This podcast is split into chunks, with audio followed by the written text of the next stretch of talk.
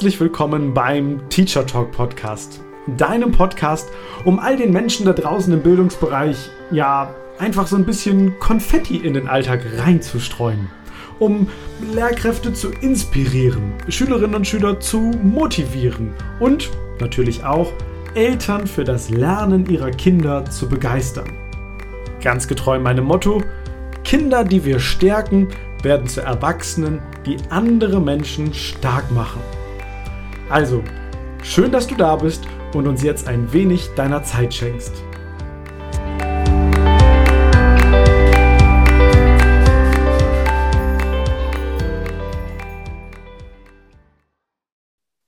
Mit Sicherheit hast du in der Grundschule einen Schwimmkurs gemacht, nämlich um das Seepferdchen zu erlangen. Und wie ein Schwimmkurs für das Meer an Möglichkeiten einer digitalisierten Gesellschaft.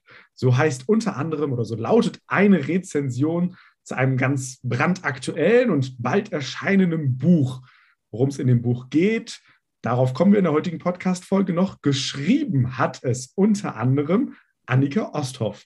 Und sie ist heute hier bei uns im Podcast zu Gast. Und sie hat selbst gerade, als ich sie gefragt habe, Mensch, wie soll ich dich denn vorstellen, hat sie gesagt, ich bin Mama, Lehrerin und Autorin. Und diese Dreierkombination ist, glaube ich, ganz spannend. Sie ähm, sprüht hier gerade schon im Vorgespräch sehr, sehr optimistisch rüber. Sie hat ganz viele positive Gedanken und diese möchte sie mit uns teilen. Denn es geht ganz viel darum, wie können wir Kinder möglichst gut auf die digitale Welt da draußen vorbereiten. Richtig? Habe ich das gut, gut zusammengefasst? So passt das für dich? Ja, das passt. Sehr schön. Schön, dass du da bist. Hallo. Ja, mega. Also Lehrerin und Mama und Autorin, also auf jeden Fall eine ganze Menge unter einen Hut zu bringen. Lass uns doch gerne mal anfangen bei, bei, den, bei den Wurzeln sozusagen. Und äh, was hat dich dazu bewogen? Was hat dich gereizt, Lehrerin zu werden? Was, was begeistert dich daran? Ähm, also ich sage jetzt nicht mit Kindern arbeiten. Ne? ähm, also ganz, ganz ehrlich, weil ich es besser machen wollte als das, was ich erlebt habe. Äh, das ist ein ganz großer Antriebsfaktor gewesen. Ich habe natürlich auch tolle Lehrkräfte gehabt, aber ich hatte auch welche, die waren echt schlimm. Und ähm, ich immer schon so den Antrieb hatte, Mensch, das muss doch irgendwie besser gehen, es muss doch irgendwie anders gehen. Und ähm, natürlich dann die Begeisterung auch für meine Fächer wo ich immer das gerne weitergeben möchte. Ähm, und natürlich arbeite ich auch gerne mit Kindern und Jugendlichen. Das spielt natürlich eine Rolle. Aber so der Hauptantrieb ist, glaube ich, ich habe hier eine Begeisterung. Und das würde ich gerne auch mal auf eine gute Art und Weise in der Schule transportieren. So. Die Motivation, die finde ich total gut. Das kann ich auch, auch total gut nachvollziehen. Wie, wie, kam das denn an? Also gerade so im, im Referendariat oder vielleicht auch in den Anfängen in Schule. Also wenn man mit, mit so einer mit so einem Antrieb ja auch reinkommt, so hey, ich will es anders machen, könnte ich mir mhm. vorstellen, eckt man an der einen oder anderen Stelle ja durchaus auch mal an, vielleicht weil man Dinge auch anders macht, als wie es vielleicht herkömmlich gemacht wird.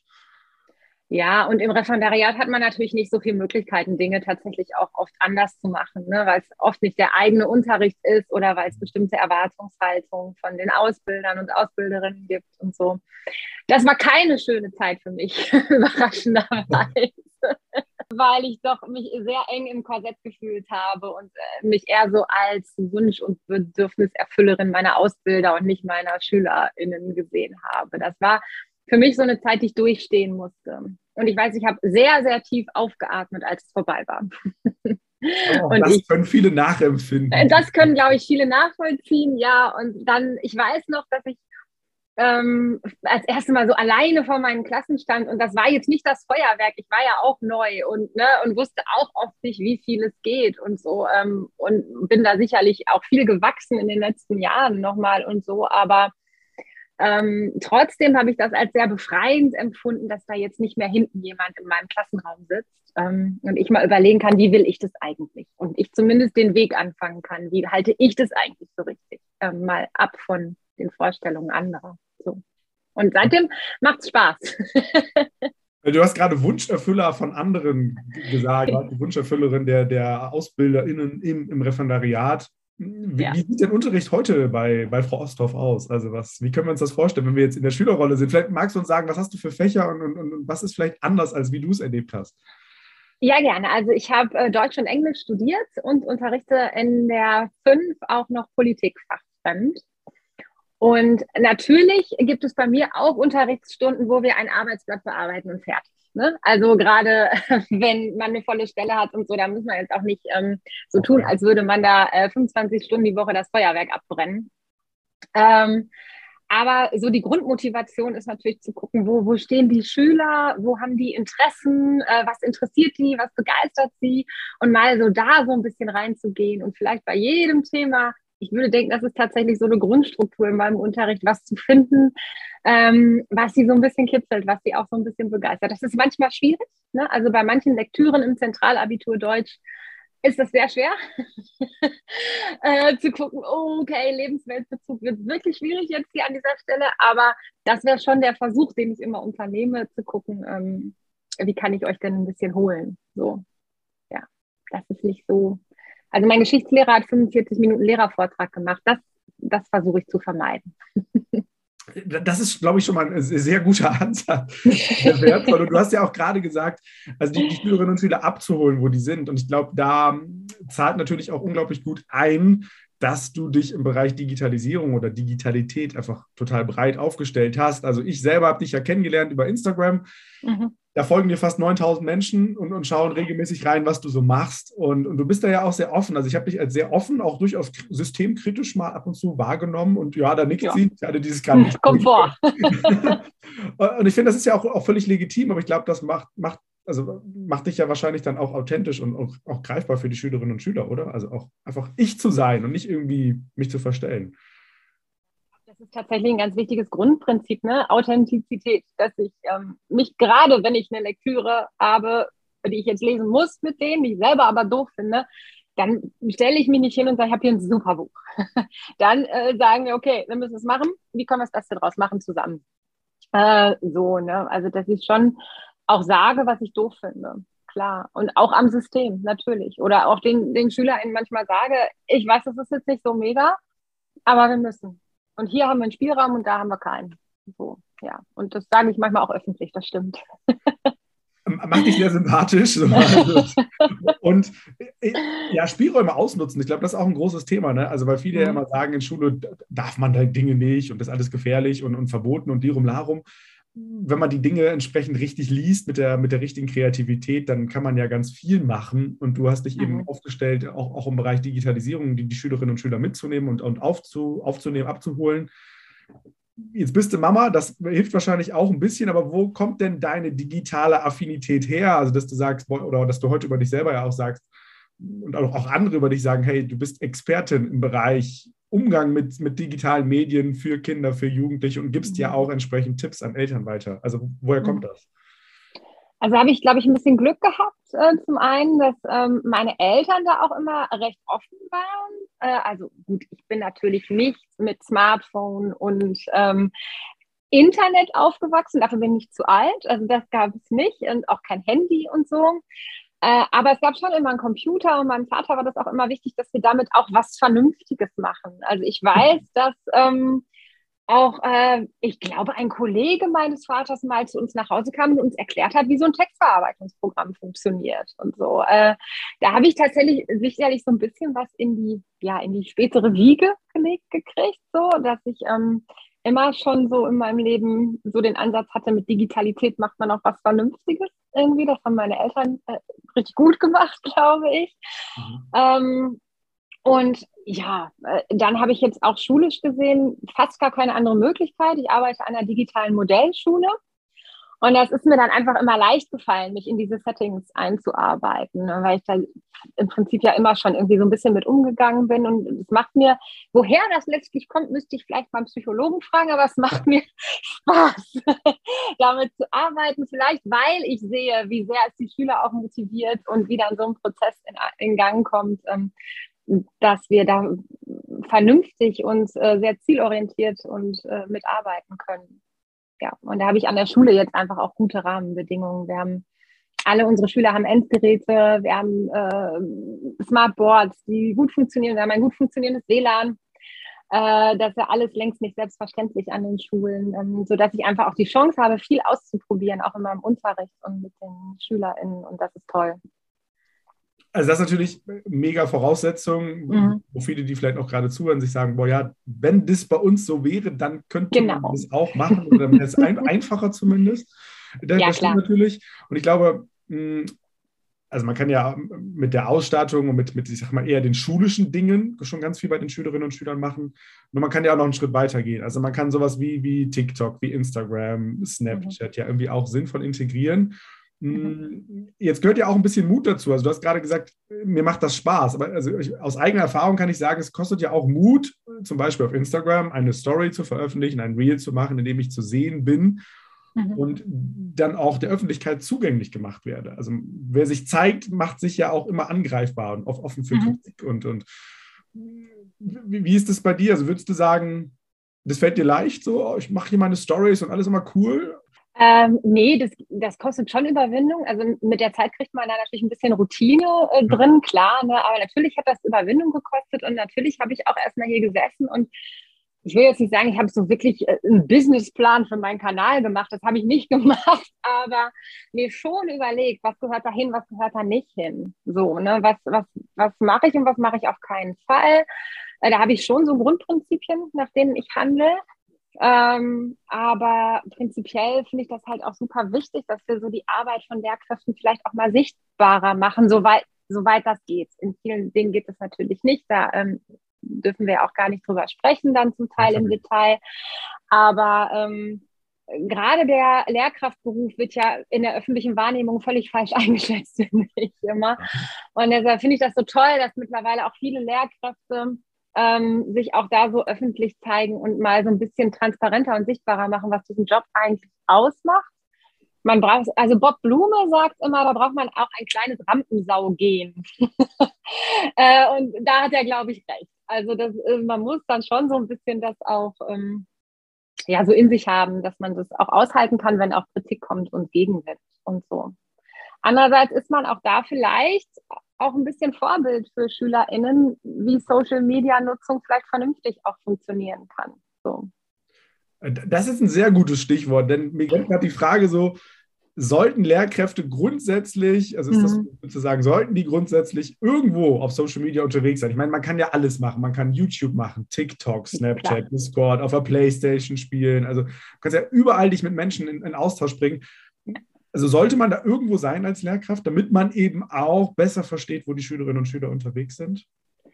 Also ich glaube schon, dass man sich mit den Plattformen auskennen sollte mittlerweile, um SchülerInnen besser zu verstehen. Ob man selber sich da aktiv bewegen und zeigen will, das ist, glaube ich, jedem selbst überlassen. Aber dass man so grundsätzlich eine Ahnung davon hat, was machen die da eigentlich und worum geht es bei diesen Plattformen eigentlich, das ist, glaube ich, schon wichtig. Also für jede Lehrkraft heutzutage. Die, die stillen Mitleser, so wie wir, die Facebook-Mitgliedschaft, die man nur hat, damit man weiß, was bei anderen passiert. Ja, diese stillen Accounts. Ja, genau. Das ist ja auch in Ordnung. Ne? Also wenn man nur da ist, um sich Inspiration zu holen und Leute anzugucken und so, ist es ja völlig okay. Es wird ja keiner gezwungen, irgendwie Content zu produzieren. Und wobei ich eben froh bin, dass es mittlerweile so viele tun. So. Ja, da also muss aber jeder seinen Weg finden, ne? was für einen geht und was nicht. Man muss natürlich so ein bisschen im Hinterkopf behalten, dieses, was sonst so auf Instagram stattfindet, ne, diese Influencer-Geschichten und so, das ist für Beamte manchmal so ein bisschen schwierig. Da muss man ein bisschen vorsichtig sein. Ähm, und auch natürlich hat man nochmal auf eine andere Art und Weise einen Vorbildcharakter da, dass bestimmte Dinge nicht gehen. Also sprechen die Schülerinnen und Schüler darauf an, hey, ich habe sie, ja. hab sie, gesehen, so wie im Supermarkt, wenn man Schüler sie trifft am Wochenende, dann sagen die montags zu einem, hey, ich habe sie gesehen am Wochenende. Ja, ich dich auch, wir haben uns gegrüßt. ähm, passiert dir das auch, also dass Schülerinnen und Schüler dich ansprechen? Ja, klar, die folgen mir auch. Mhm. Ähm, also, und das ist auch völlig okay, weil mein Grundprinzip eben auch ist, alles, was ich da sage und zeige, äh, das dürfen sowohl Eltern, also Eltern folgen mir auch, und SchülerInnen auch sehen und hören. Dazu stehe ich und das darf auch gerne öffentlich sein. Das ist auch so eine gute Richtschnur für einen selber. Ne? Also, äh, dass man so da nicht sagt, was man, ähm, was SchülerInnen und Eltern eben nicht hören dürfen. Äh, so. Ja, das ist voll okay. Die sprechen mich darauf an und ähm, folgen mir und sprechen mich auch mittlerweile auf Stories an, die sie gesehen haben und so. Also zumindest meine SchülerInnen, die mich auch im Unterricht haben, die anderen eher nicht so. Das ist in den letzten Jahren so gekommen. Also ich mache den Kanal jetzt ja schon seit ein paar Jahren und am Anfang war das eher so, hast du gesehen, post auf einem Instagram-Kanal, als wäre das so was ganz Geheimes und als dürfte das gar keiner wissen. Und dann habe ich immer gesagt, ihr, ihr, wisst schon, der ist öffentlich. Ne? Also das weiß ich auch, dass der öffentlich ist. So, das darf man laut sagen. äh, das hat sich ein bisschen geändert. Mit, äh, jetzt ist das so, oh ja, Frau ist auf Instagram-Kanal. Das ist jetzt schon so Common Knowledge. Das weiß irgendwie jeder ist ja auch in der, in der Lebenswirklichkeit unserer Schülerinnen und Schüler ja, ja auch gar nicht mal mehr so etwas Besonderes. Also wenn man mhm. Schülerinnen und Schüler fragt, so gerade in den, sagen wir so ab Klasse 5, 6, 7, dann sind die ja alle irgendwie da. Entweder als Mitläufer, mit, mit Gucker oder auch als, als Selbstaktive. Und wenn man jetzt sagt, wenn man gerade zuhört und sich, boah, was, was, was bringt mir das denn jetzt oder was macht man da? Vielleicht können wir kurz drüber sprechen, du hast im letzten Jahr ein Workbook rausgebracht für Lehrerinnen und mhm. Lehrer, gemeinsam mit Leonie Lutz. Genau. ein Workbook rausgebracht mit dem Titel Schüler digital begleiten. Für Lehrpersonen habt ihr es habt genannt. Und vielleicht magst du uns kurz abholen, was erwartet denn Lehrkräfte, wenn sie sich damit beschäftigen? Weil es sind dann natürlich so Headliner wie Cybermobbing, Cybergrooming, Fake News, Doxing. Ich glaube, da würden schon viele aussteigen. Also persönlich kannte ich viele Sachen auch nicht, bis ich mich damit beschäftigt habe weil es alles so, so neudeutsch ist. Ja. Ja, aber es ist im Prinzip genau das, was ich ähm, gerade gesagt habe, ähm, dass ich schon glaube, dass es für Lehrkräfte heute wichtig ist, ähm, sich ein bisschen in der digitalen Welt äh, ähm, der Schülerinnen und Schüler auszukennen und welche Plattformen die nutzen, weil es einfach ganz massiv deren Lebenswirklichkeit und auch deren Wahrnehmung ähm, von der Welt so beeinflusst.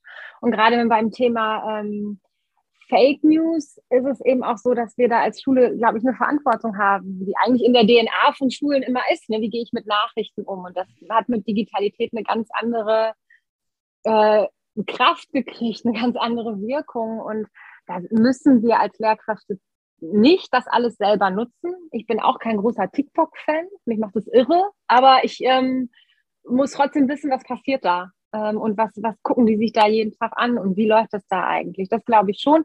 Und deshalb hier dieses Workbook, das ist auch genauso als Workbook gedacht, dass man auch wie so ein Nachschlagewerk nutzen kann. Ne? Sie haben es extra so geschrieben, dass die Kapitel auch für sich funktionieren, dass man es nicht von Seite 1 bis, äh, weil es gar nicht 180 durchlesen muss, sondern wirklich dann auch die Sachen nachgucken kann, die vielleicht gerade relevant sind.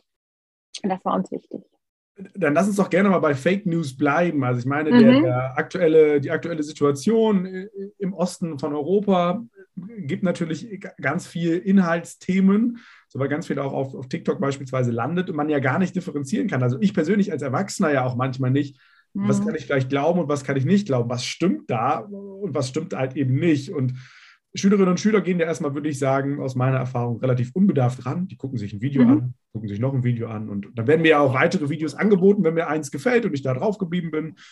Ähm, vielleicht hast du da einen konkreten Tipp. Also wie, wie gehe ich jetzt damit um, wenn die in die Schule kommen und dann Dinge behaupten, die mhm. in der Erwachsenenwelt vielleicht sagen, das kann überhaupt nicht sein. Also es gibt ja so, ich habe das aber gesehen, das ist ja im Internet, da muss mhm. das ja stimmen.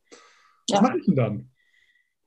Ähm, also ich hatte, ich hatte jetzt ein bisschen Glück. Ich habe tatsächlich vor zwei, drei Wochen mit meinen Fünftklässlern eine Einheit zu Fake News gemacht, ja. ne, wo wir einfach mal eine Doppelstunde darüber gesprochen haben, worauf muss ich denn achten bei Nachrichten. Wir haben zum Beispiel aber auch über solche Sachen wie die Google-Bildersuche gesprochen, dass ich da auch zum Beispiel äh, von Videos und Bildern Screenshots eingeben kann und gucken kann, ist das überhaupt richtig? Ist da die Explosion, die ich da jetzt sehe, jetzt um im Kriegskontext zu bleiben, das haben wir jetzt vor drei Wochen noch nicht so gemacht. Ähm, ist das überhaupt das, was da behauptet wird? Oder ähm, ne, Bild und Ton ist da vielleicht anders zusammengeschnitten. Dafür einfach ein Bewusstsein zu wecken und dann eben auch zu sagen, passt auch, wenn ihr auf TikTok euch Nachrichten angucken wollt, dann macht das doch wenigstens bei den Tagesthemen oder so. Ne? Also mittlerweile haben ja auch die großen Nachrichtenagenturen TikTok-Kanäle, dass man dann so ein bisschen guckt, wo sind denn die guten Quellen und wie kannst du denn rausfinden, ob das real ist oder nicht, was da passiert.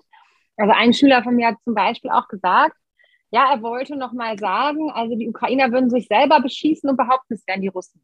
Zum Beispiel. Ne? Ja. So, ne? Und dann stehe ich natürlich auch erstmal und denke mir, oh, okay.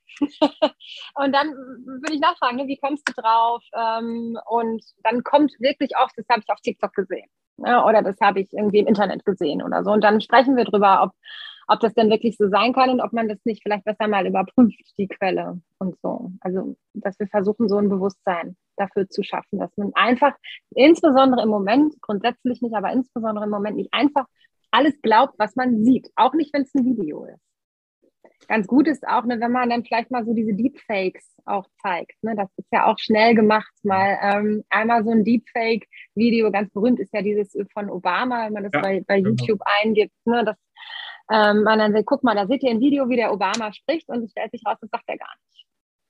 Weil die Technik einfach mittlerweile so gut ist. Und dann das grundsätzliche Bewusstsein, nicht alles, was du siehst und hörst, ist unbedingt dann auch in Realität so. Auch nicht, wenn es auf TikTok ist. Das ist, glaube ich, das Wichtigste.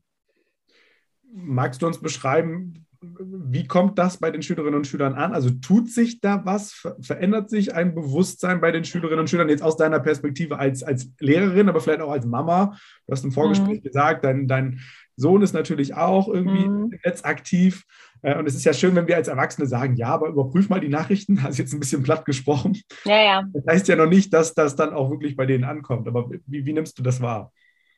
Ach, ich glaube schon, dass es dann anfängt zu arbeiten äh, und dass man, äh, inwieweit sie das letztlich im Alltag dann auch so umsetzen. Und das ist ja im Wesentlichen ihre private Mediennutzung, über die wir da sprechen. Ne? Natürlich ganz schwer zu überprüfen. Ähm, natürlich kann ich letztlich, kann es ja auch sein, dass sie es mir dann einfach nicht mehr sagen, weil Frau Österhoff sagt sowieso wieder, das stimmt nicht. Das glaube ich aber nicht. Also ähm, SchülerInnen sind da schon sehr offen auch äh, für und, und hören sich das dann an und dann fängt das da an zu arbeiten. Und das glaube ich schon, dass dann auch ein etwas kritischeres Nutzen von Medien dabei rauskommt. Letztlich überprüfen kann man das natürlich nur sehr schwer.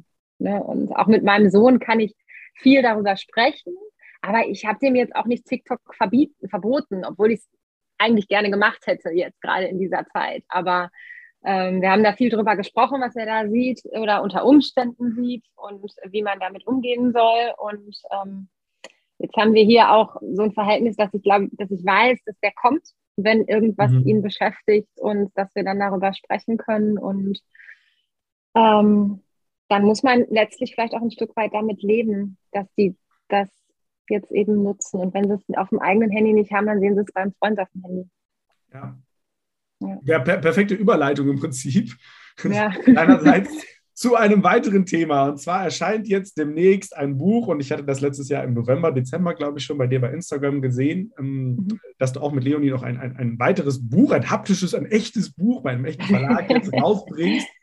Und das erscheint jetzt im Mai. Und ich finde, das hat einen ganz tollen Titel. Das heißt nämlich Begleiten statt Verbieten. Und du hast gerade gesagt, ja, vielleicht müssen wir uns auch einfach damit ja, einfach feinstellen, dass es eben so ist, dass die Jugendlichen und Kinder das von heute benutzen. Und, und interessanterweise, neulich, wir waren im Podcast, ähm, Rüdiger Maas, Zukunfts- und Generationenforscher, und, und der guckt natürlich ganz viel mit der Brille des Forschers drauf, wie sind die aktuellen mhm. Ist-Zustände und hat natürlich ganz viel aufgezeigt, was Schülerinnen und Schüler erleben, wie diese unterwegs sind, was die machen.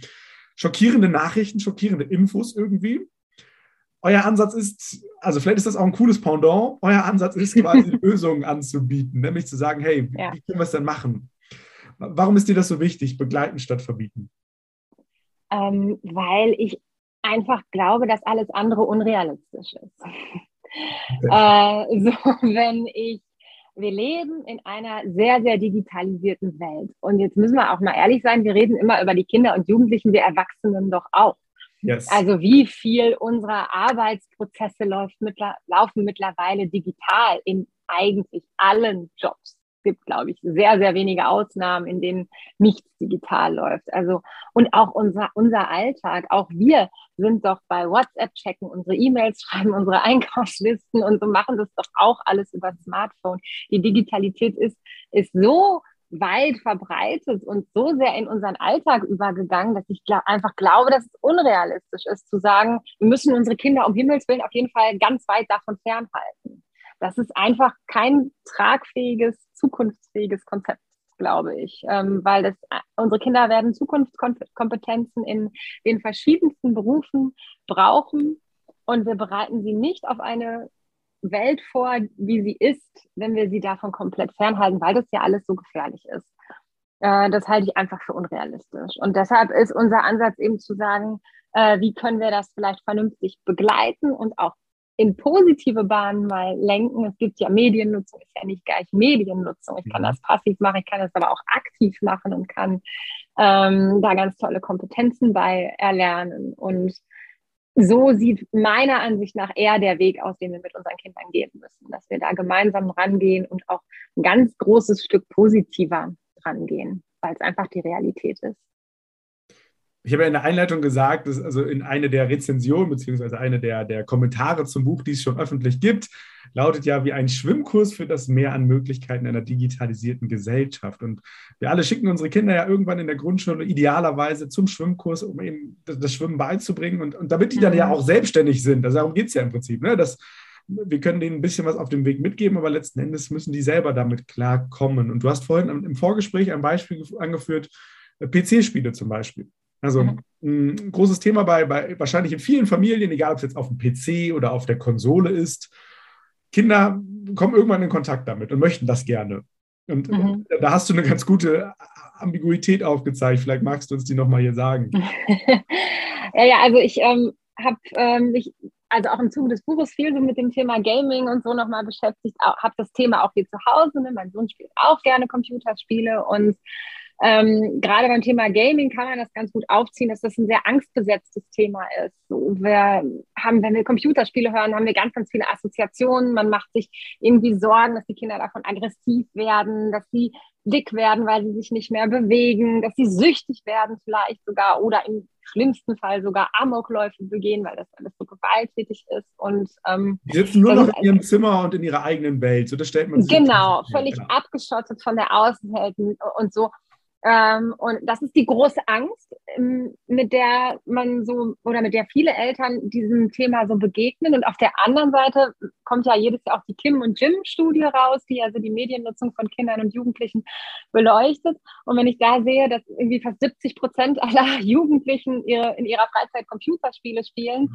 dann muss man sich ja fragen, das passt ja eigentlich nicht zusammen. Denn wenn die so, so wahnsinnig gefährlich sind und so schlimm für unsere Kinder, dann dürfte es nie diesen hohen Prozentsatz auf der anderen Seite geben äh, an Kindern, die das nutzen.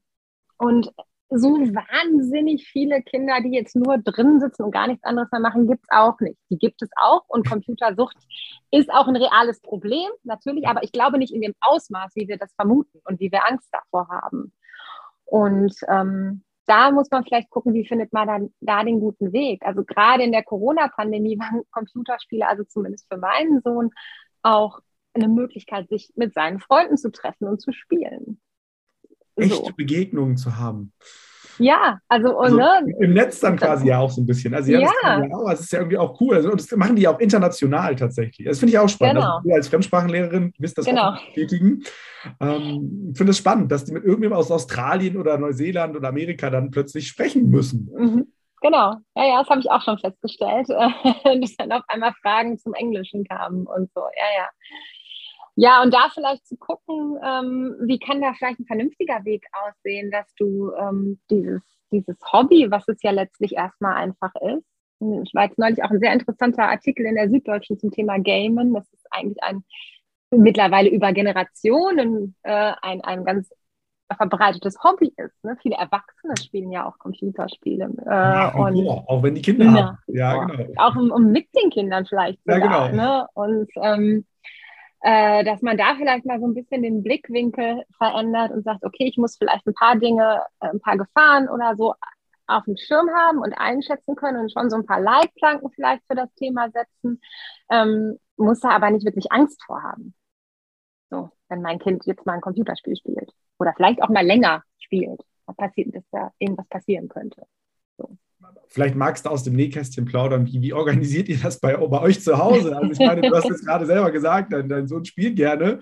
Also mhm. war das immer so, es gab irgendwann eine Regel, also durf, wir durften dann irgendwie eine Stunde früher und dann vielleicht zwei Stunden an dem PC und dann musste der rausgemacht werden und so. Mhm. Wie, wie, organisiert ihr das? Also jetzt vielleicht auch für, für Eltern, die zuhören, ganz pragmatisch. Ähm, ja, wir haben auch natürlich Regeln ähm, und so bestimmte Zeiten. Äh, wir sind da aber nicht ganz so rigide, sag ich mal. Also wir kommen natürlich auch aus der Corona-Pandemie. Da gab es sicherlich auch mal ähm, Zeiten, äh, längere Medienzeiten, weil das reale Treffen einfach nicht ging. Ja.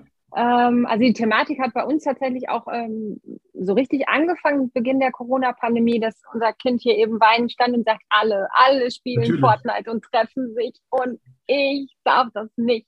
Ähm, da war der, weiß ich nicht, war der elf oder so. Und ich hatte bis dahin immer gesagt, ach so Fortnite, das, ähm, da habe ich irgendwie auch so ein bisschen Hemmung, wobei ich mich dann ja auch fragen muss, woher kommen die, ne? warum habe ich die? Und äh, dann haben wir uns da so rangetastet. Also, dass wir zum Beispiel gesagt haben, okay, wir spielen das mal zusammen oder du zeigst mir das mal, dass ich das einfach auch mal sehe. Also, das finde ich einen ganz wichtigen Punkt, dass ich weiß, was mein Kind da spielt und was da tut, mhm. was es da tut. Und dann war das für mich so, dass ich gesagt habe, und das hatte ich mir eigentlich viel schlimmer vorgestellt. so, das ist ja gar nicht so furchtbar vielleicht, wie ich mir das gedacht habe. Und wirklich da zusammen, sich dran zu setzen, zusammen überlegen. Und dann sprechen wir das immer ab. Also was für eine Vorstellung hast du? Wie lange möchtest du spielen? Was habe ich für eine Vorstellung? Was ist mir wichtig? Und ähm, der Computer ist schon eingestellt mit bestimmten Zeiten.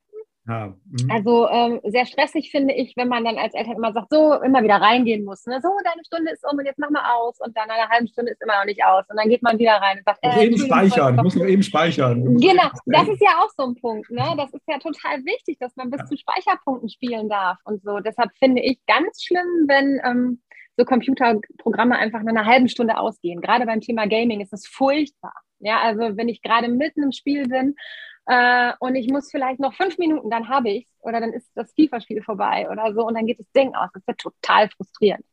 Und auf diese fünf Minuten kommt es nun wirklich nicht an. Also wir haben da das kann man ja Zeit auch lang rausnehmen dann, also Streit ja auch einfach rausnehmen, weil das, ja, das genau. Streit vorprogrammiert so und, und Stress. Genau. Also ja. wir haben es früher so gemacht, dass er sich einen Timer gestellt hat äh, und wenn der geklingelt hat und die Runde war noch nicht zu Ende, dann durfte er die auch ganz entspannt zu Ende spielen und dann war gut.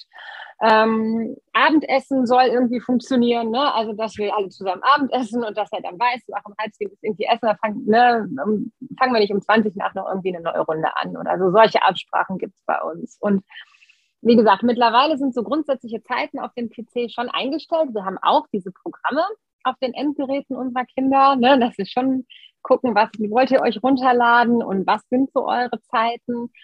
Aber ich glaube relativ großzügig, ähm, weil wenn ich sehe, dass er trotzdem dann gerne nachmittags draußen ist und Fußball spielt. Also seitdem hier die Sonne scheint, ist Computer schon gar nicht mehr so ein Thema, weil es viel attraktiver ist, draußen auf dem Fußballplatz zu stehen. Und das finde ich auch immer wichtig. Man muss so das Gesamtpaket einfach angucken. Ähm, ist das Kind, klappt das in der Schule, klappt das mit den Freunden, ähm, ist das Kind eigentlich auch gerne draußen und viel draußen und guckt natürlich nicht den ganzen Tag auf den Bildschirm. Wir gucken immer so ein bisschen aufs Gesamtbild, ob wir uns damit so wohlfühlen. Und das klappt im Moment ganz gut. Ja, mega. Also und ich, ich, ich glaube auch so, so gemeinsame Zeiten wie das Essen und so, dass das auch einfach, also dass ich da Realbegegnungen habe, wo das Smartphone eben genau. auch da liegt. Also so machen wir das halt auch. Das Smartphone-freie Zeit, so weg. Und, ja. und auch nicht am auch Tisch. Für die Eltern. Ja, genau, auch, äh, genau, das mhm. ist ein Punkt. Weil sonst bist du ja auch geneigt, da drauf zu gucken, so automatisch, genau. was blinkt und leuchtet. Und mhm. wie stehst du dazu, WLAN-Nutzung zu begrenzen? Also viele haben ja ein Endgerät und ich höre immer wieder von mhm. Schülerinnen und Schülern, die die ganze Nacht über geguckt haben. Und dann frage ich mich immer, wie geht das? Naja, zum Beispiel, weil sie eben das WLAN aktiviert hatten. Manche Eltern machen das ja auch aus, nachts zum Beispiel. Nee, das machen wir nicht, ähm, weil also solche Sachen, also es ist schon so, dass das Handy in so einen Ruhemodus geht ab einer gewissen Zeit. Also dann würde jetzt zum Beispiel Netflix und ähm, die, die Suche und so, das würde jetzt nicht mehr laufen. Okay. Aber zum Beispiel, ich weiß, dass er zum Einschlafen hört er halt gerne irgendwie einen Podcast oder ein Hörbuch. Also so wie früher und dann, also Spotify läuft zum Beispiel die ganze, zum Beispiel die ganze Zeit offen. Ja. Äh, jetzt kann, dann kann ich natürlich sagen, das musst du dir runterladen, weil wir das WLAN ausmachen, aber das ist bis jetzt nicht nötig. Also der, der, schläft gut und man muss halt immer auf sein Kind gucken. Es ist ja. gerade bei so Elternratgebern auch immer ganz schwierig, so Patentrezepte zu geben, weil das, was fürs eine Kind funktioniert, funktioniert fürs andere nicht. Und wenn ich merke, der Schlaf meines Kindes ist beeinträchtigt und so, dann muss ich da vielleicht eine andere Lösung finden. Bei uns funktioniert das ganz gut so wenn wir nochmal die, die zum Abschluss so die, die Brücke zurückschlagen zur Schule, also mhm. wir haben jetzt ja auch ganz viel darüber gesprochen, wie man das eben im privaten Bereich machen kann. Du hast ja bestimmt ganz viel recherchiert und, und auch einfach ja, dir ganz viel Wissen da angehäuft. Jetzt auch nochmal in, in dem, im Schreiben des Buches, beziehungsweise da ist ja so dann wahrscheinlich die Essenz reingeflossen. Wie transportierst du auch das wieder zurück zur Schule? Also wie können wir uns jetzt so eine, so eine spannende digitale Vorgehensweise vorstellen, wo du, gleich, wo du alles das berücksichtigst, was wir heute besprochen mhm. haben? Ja, also das ist bei uns tatsächlich auch Work in Progress. Ne? Also wir haben mit so einer Arbeitsgruppe gegründet, die heißt tatsächlich auch Schüler digital begleiten, ah. wo halt, äh, das kann man nicht alleine machen. Ähm, war mir auch schnell klar. Und ich habe jetzt ganz viel Glück. An, an meiner Schule gibt es ganz viele natürlich digital interessierte und versierte KollegInnen und wir haben jetzt eine Arbeitsgruppe und versuchen halt all diese Aspekte ähm, die Ausbildung von Kompetenzen wie, wie ordne ich Fake News ein, wie gehe ich mit TikTok, WhatsApp, Instagram um und so, versuchen wir auch in die Schule zu tragen ähm, und machen das jetzt so Stück für Stück, dass wir Elternabende anbieten, mhm. ähm, dass wir Workshops mit den SchülerInnen machen, also machen, also zu Beginn der Klasse 5 gibt es einen WhatsApp-Workshop bei uns und wir machen Regeln für den Klassenchat weil das ja auch immer so ein Problemfeld gerade in der Schule ist. Ne? Dann ähm, gibt es diesen WhatsApp-Klassenchat und dann ja. wird da einer ausgeschlossen oder es wird was Gemeines geschrieben. Und das machen wir direkt ähm, zu Beginn der Klasse 5. Hier in NRW gibt es Medienscouts. Mhm. Das sind dann ähm, SchülerInnen, die ausgebildet werden und äh, das haben wir auch bei uns an der Schule. Die gehen dann in die Klassen und das ist natürlich immer noch total cool, wenn einem ein großer Schüler oder eine große Schülerin das erklärt, als wenn die Lehrerin oder der Lehrer das macht. Ja. Ähm, das haben wir und wir arbeiten uns da gerade durch. Es gibt ähm, ganz tolles Material zum Thema Cybergrooming, ist gerade neu rausgekommen, ähm, auch vom, vom Ministerium. Und da arbeiten wir uns gerade so rein, weil solche Themen uns super wichtig sind, die auch schulisch irgendwie anzubieten. Und zwar in Form von Elternabenden, aber auch um mit den SchülerInnen dran zu arbeiten. Da versuchen wir so verschiedene Workshops und Bausteine so im Laufe der Schulkarriere einzubauen. Also auf jeden Fall auch die Verzahnung herzustellen. Also nicht mehr zu sagen, WhatsApp passiert in der Freizeit, haben wir als Schule ja. nichts mehr mit zu tun. Also es ist ja häufig so, ganz mhm. häufig wird das ja genannt und, und ja, ja. ganz viel so praktiziert. Ja, da, da habt ihr in der Freizeit. Bei Instagram habe ich ja nichts mehr zu tun. Ich mache jetzt meinen Matheunterricht. Jetzt wieder übertrieben gesprochen, natürlich. Mhm. Ja, das ist ja so, so eine Gretchenfrage. Ne? Und auch da bin ich ja große Freundin äh, der, was funktioniert denn real, zu sagen, was funktioniert denn realistisch? Natürlich kann ich sagen, ja, die Eltern haben den Kindern WhatsApp erlaubt, das dürfen die eigentlich noch gar nicht. Wenn es da also Probleme gibt, müssen die Eltern sich drum kümmern. Mhm. Trotzdem habe ich die Probleme ja aber in meinem Klassenraum. Und trotzdem haben die ja den Streit in meinem Klassenraum und auf dem Pausenhof. Und so. Und das finde ich, das ist ganz schwer voneinander zu trennen. Deshalb finde ich die Verzahnung mit dem Elternhaus super wichtig, ähm, dass wir eben auch über Elternabende und so gehen und ähm, auch da bei den Eltern so ein Bewusstsein schaffen. Aber in der Schule zu sagen, habe ich nichts mit zu tun, finde ich schwierig, weil es einfach eben auch nicht stimmt. Natürlich haben wir damit was zu tun. Ja, du hast ja heute auch, also du hast ja verschiedene Möglichkeiten aufgezeigt, selbst wenn ich nicht dort aktiv sein möchte, aus welchen nachvollziehbaren Gründen auch immer, dann kann ich mir eben über andere Wege da Wissen aneignen. Äh, und es gibt ja mittlerweile, egal ob es jetzt das Insta-Lehrerzimmer ist, auf Twitter, die Fortbildungsangebote unterschiedlichster Anbieter, mhm. ministerieller Seite. Also es gibt ja so viele Möglichkeiten, sich heute eben umfassend zu informieren. Mhm. Oder unser Workbook. Oder unser euer Workbook. Das, das, das wäre nämlich jetzt nochmal, oder das Buch begleiten statt verbieten, erscheint am 16. Mai, richtig? Ja, richtig. Mai mit einem Vorwort von Verena Pauster zusammen geschrieben mhm. mit Leonie Lutz. Lohnt sich auf jeden Fall, also steht auf meiner To-Read-Liste sozusagen. Und vielleicht magst du zum Abschluss, du hast gleich das Schlusswort, ähm, vielleicht magst du noch mal kurz sagen, was lässt dich denn optimistisch in die Zukunft blicken? Also wenn du das so an zwei, drei Dingen festmachen darfst, was ist das?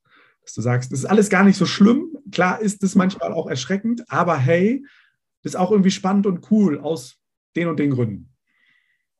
Ähm, was ich total toll finde, ist, dass, dass ich eben auch sehe, wie viel ähm, tolle Kompetenzen Kinder ähm, auch mit Hilfe von Digitalität ähm, erwerben können Und natürlich ist die Corona-Pandemie, sie ist ja auch noch nicht vorbei, keine schöne Zeit gewesen und wird es auch jetzt in den nächsten Monaten wahrscheinlich nicht sein. Äh, trotzdem habe ich das Gefühl, es ist irgendwie doch ein bisschen was passiert. So ganz langsam, dieses Schulsystem echt und kracht ja immer sehr, wenn es sich verändern soll. Aber ich habe schon das Gefühl, es ist so ein bisschen was passiert, ähm, dass man das so ein bisschen als Motor begreifen kann, ähm, um mal dahin zu gucken, wo sich was verändern muss und wo wir uns vielleicht mal bewegen müssen. Und das macht mich tatsächlich, gerade auch wenn ich so ins Insta-Lehrerzimmer gucke, im Moment sehr optimistisch, weil ich das Gefühl habe, es passiert so ein bisschen was. Es verändert sich so ein bisschen was. Es gibt so ein anderes Bewusstsein für ein paar Dinge und ähm, die sich einfach schon seit langer Zeit eigentlich mal ändern müssten. Und da habe ich doch große Hoffnung, dass sich ähm, ein bisschen was tut, vielleicht in Richtung zukunftsorientierter Lernen, zukunftsorientierter Prüfen vielleicht auch und so. Da passiert gerade schon eine Menge und das finde ich toll. Dann danke dafür. Du hast gleich den ultimativen Schlusssatz, darfst du schon mal überlegen. Ich sage schon mal ein ganz großes Dankeschön für deine Zeit, an deinem freien Vormittag hier in den Podcast zu kommen. Ich sage dir Dankeschön fürs Zuhören. Folgt gerne der Annika auf Instagram, um dich da weiter inspirieren und anstecken zu lassen. Hinterlass gerne eine Bewertung hier für den Podcast und dann wünsche ich dir eine gute Woche und übergebe jetzt das Schlusswort an Annika. Oh, das ist jetzt ganz spontan. Dann würde ich als Schlusswort gerne den Appell loslassen, ähm, unsere SchülerInnen und unsere Kinder einfach an die Hand zu nehmen und mit ihnen gemeinsam in ihrer Lebenswelt den Weg in die Zukunft zu gehen.